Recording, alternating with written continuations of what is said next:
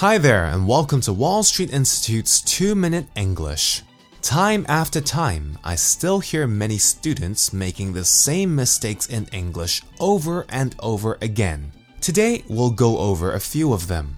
Number 1. T A X I is pronounced with two sounds as taxi and not tax. In Cantonese, taxi is pronounced with two sounds as well. This is the same in English. So remember, do not say tax. Remember to say taxi.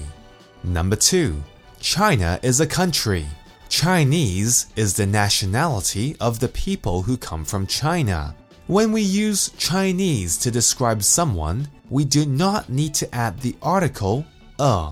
For example, he is Chinese, but not he is a Chinese. However, you can say he is a Chinese person. Number three, if someone asked you the question, Where did you go today?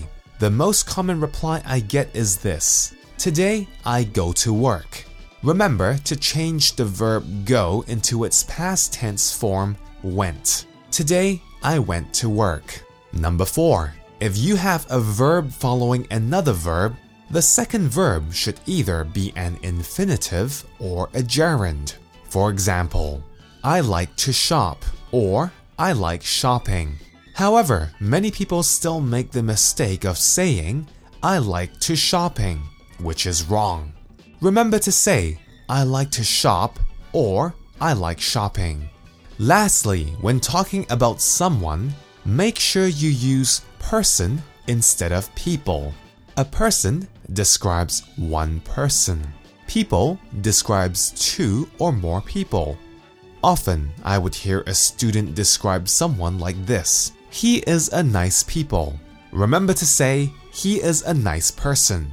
Well, that's all for this week's 2 Minute English. Bye bye.